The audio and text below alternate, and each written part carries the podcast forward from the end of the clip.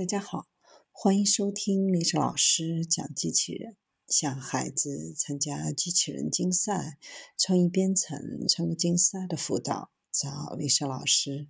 欢迎添加微信号幺五三五三五九二零六八，或搜索钉钉群三五三二八四三。今天历史老师给大家分享的是模仿哺乳动物嗅觉系统的仿生电子笔。人类对于嗅觉的研究也从最早的化学分析方法，逐渐发展成了仪器分析方法。尤其是采用了仿生技术的机器嗅觉时代的到来，对气体的识别能力越来越强，识别率也逐步得到稳步提升。模拟电子产品都与现实世界的传感器及信号处理密切相关。在所有的感官功能当中，气味识别是人工智能最不擅长的一个。如果能够突破这个关键点，将可以设计更高效、更稳定的机器智能提供重要的灵感。仿生嗅觉系统可以分辨和识别成千上万种不同的气味分子，具有很好的灵敏度和特异性。随着嗅觉机理研究的不断深入，以及现代生物医学技术的不断进步，人类对于嗅觉的研究也从最早的化学分析方法逐步发展成仪器分析方法。尤其是采用仿生技术的机器嗅觉时代的到来，对气体的识别能力越来越强，识别率也逐渐得到稳步提升。新加坡南洋理工大学的研究人员通过模仿哺乳动物的嗅觉系统，发明人工电子笔，可准确评估肉类的新鲜度。目前测定肉类采用的是挥发性盐基氮法。在肉类长时间放置过程当中，由于酶和细菌的作用，蛋白质、脂肪、糖类被分解变质，一系列碱性含氮的有毒物质就会被释放出来。通过检测这类物质的量，进而反推算出肉类的新鲜度。这种方法的弊端在于需要特定的仪器进行检测，而且使用非常不方便，检测过程非常的复杂。这意味着只能由政府相关部门相关人员使用相关的特定仪器，在特定的环境和场合下才能进行检测，效率低，可使用的场景少，还可能存在测不准的问题。电子鼻识别肉类新鲜度之所以比传统方法准确度高，并不是因为检测了更多种类的气体，而是对变色条码的解读更精确。也就是说，电子笔技术的核心是一个精准解读变色条形码信息的算法。条形码是由二十种不同种类的科聚糖染料、醋酸纤维组成的多空纳米复合材料构成。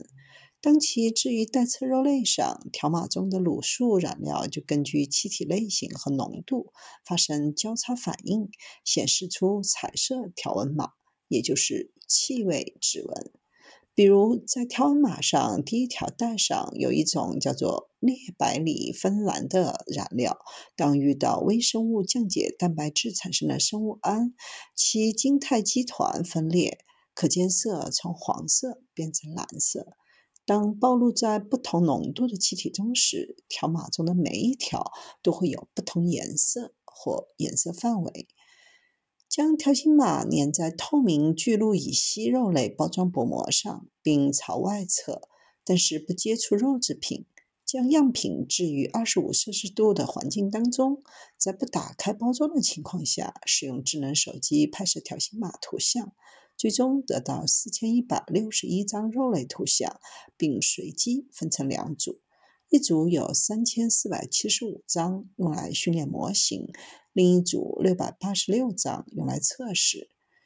识别条形码的模型使用的是深度卷积神经网络算法 （DCNN）。电子笔经过训练后，用六百八十六张图像测试，让系统判断该条形码对应的肉类属于新鲜、不新鲜或变质，准确度高达百分之九十八点五。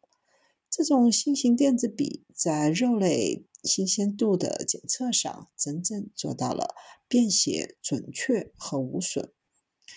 因为此前的电子笔存在的问题，往往是过于笨重，比如拖着长长的电源线，或者是检测条件过于苛刻。某些电子笔传感器在高温下才能工作，而这种电子笔只需要一张条形码和一部智能手机即可。操作人员拍下条形码，使用专门开发的 APP 上传图片，接入云端的分析系统，快速得到结果。仿生嗅觉在食品的工业环境检测、安全保障等领域也有着重要的应用。经过数字化处理的嗅觉信息，甚至可以通过网络传输共享。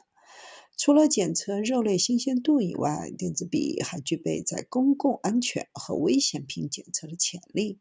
许多化学品的危险品本身就有特殊的气味，这也是警犬能够识别它们的原因。如果能用电子笔快速准确地识别这种物质，就能够有效提高检测的效率和安全性。